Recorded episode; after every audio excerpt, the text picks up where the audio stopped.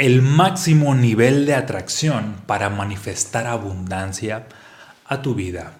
Es lo que vamos a ver en este episodio del podcast Vibrantes. Así que entramos de lleno. Mi nombre es Omar Valen y te voy a compartir cuál es el máximo nivel de atracción. Básicamente existen cuatro niveles de atracción y después de estos cuatro niveles viene el máximo nivel. Entramos de lleno al tema. El primer nivel de la ley de la atracción es lo que tú piensas, básicamente el pensamiento. Y podemos situar el pensamiento pues en el chakra del tercer ojo.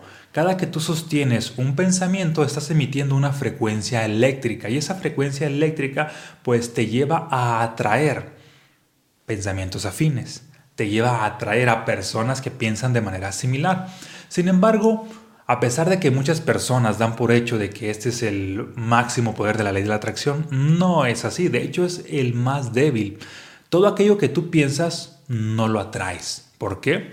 Porque hay muchos más poderes de la ley de la atracción que llegan a interferir o que ponen estos bloqueos.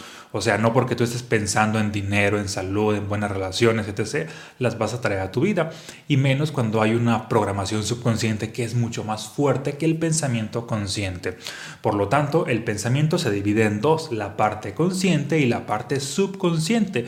Cuando podemos decir que ahora sí están unidos la parte consciente y subconsciente, ahora sí aumenta las probabilidades de atraer cierta realidad a tu vida.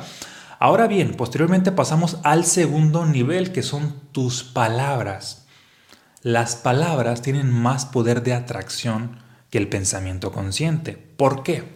Todo aquello que tú hablas o expresas es escuchado por la totalidad de tu cuerpo. Es decir, tu cuerpo es tu universo.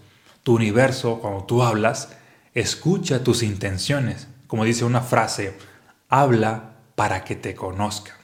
Dios, la vida, te conocen como tal hasta que te empiezas a expresar. Por el simple hecho de que pienses algo, aún no te has expresado, pero cuando hablas, cuando comunicas, en ese punto te estás expresando y en ese punto tu cuerpo escucha. En ese punto las personas escuchan. En ese punto, la vida escucha. En ese punto, tu propio subconsciente te escucha.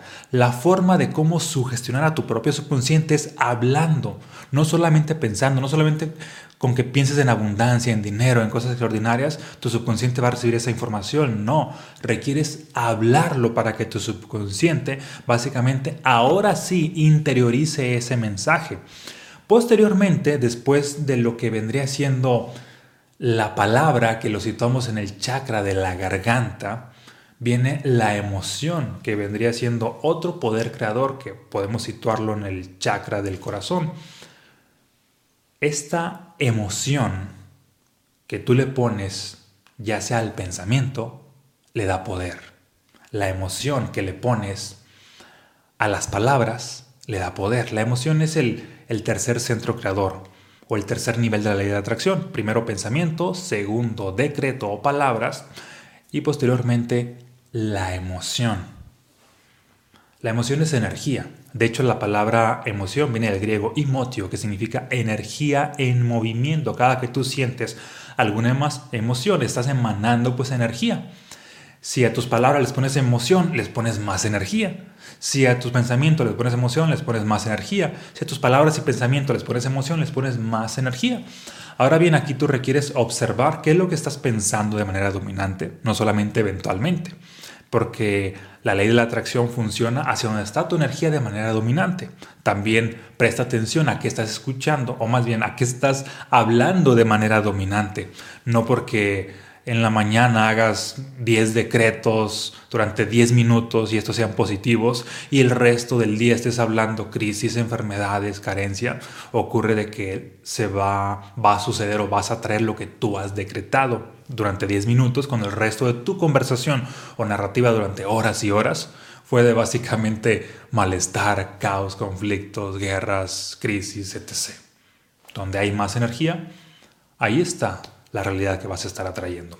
Ok, entendiendo entonces estos, ah, este punto, después de la emoción, que la emoción te ayuda a darle más energía al pensamiento y a la palabra, viene el cuarto nivel de la ley de la atracción. ¿Cuál vendría siendo este? Este es la vibración. ¿Y cuál es entonces la diferencia entre emoción y vibración? Bueno, para empezar vamos a situar a la vibración aquí en el, en el tercer chakra, en el, en el chakra del poder, en el plexo solar. Cuando llegas al punto de la vibración, podemos decir que en ese punto tienes mucha más energía. Entonces, ¿cuál es la diferencia entre emoción y vibración? Emoción es energía fugaz. Tú eventualmente te puedes sentir inspirado, te puedes sentir feliz, te puedes sentir en paz, pero la pregunta es, ¿puedes sostener esa energía en tu vida? Puesto que si no la estás sosteniendo, ocurre que esa emoción fue fugaz. A manera de metáfora, imaginemos que materializar un sueño es el equivalente a cocinar un platillo de arroz. Para cocinar un platillo de arroz, muchas personas dan por hecho que solamente hay que sentirlo y atraerlo, ¿no? Que el, sentimiento, la emoción vendría siendo el equivalente a, a chispas. Cada que te emocionas, a manera de metáfora, es como si emanaras chispas. Con chispas nunca vas a cocinar un platillo de arroz. Requieres fuego sostenido en un lapso de tiempo y el fuego es la vibración. Desde luego que hay que pasar por este proceso, pensamiento, posteriormente a decreto, posteriormente emoción y posteriormente llegas al cuarto nivel que es el de la vibración. Cuando una emoción positiva la sostienes durante un lapso de tiempo, una y otra vez, una y otra vez, creas una vibración. En este caso, un estado de ser, que son las enseñanzas de mi primer libro, los estados del ser. Un estado de ser es una vibración positiva, un estado del ego es una vibración negativa.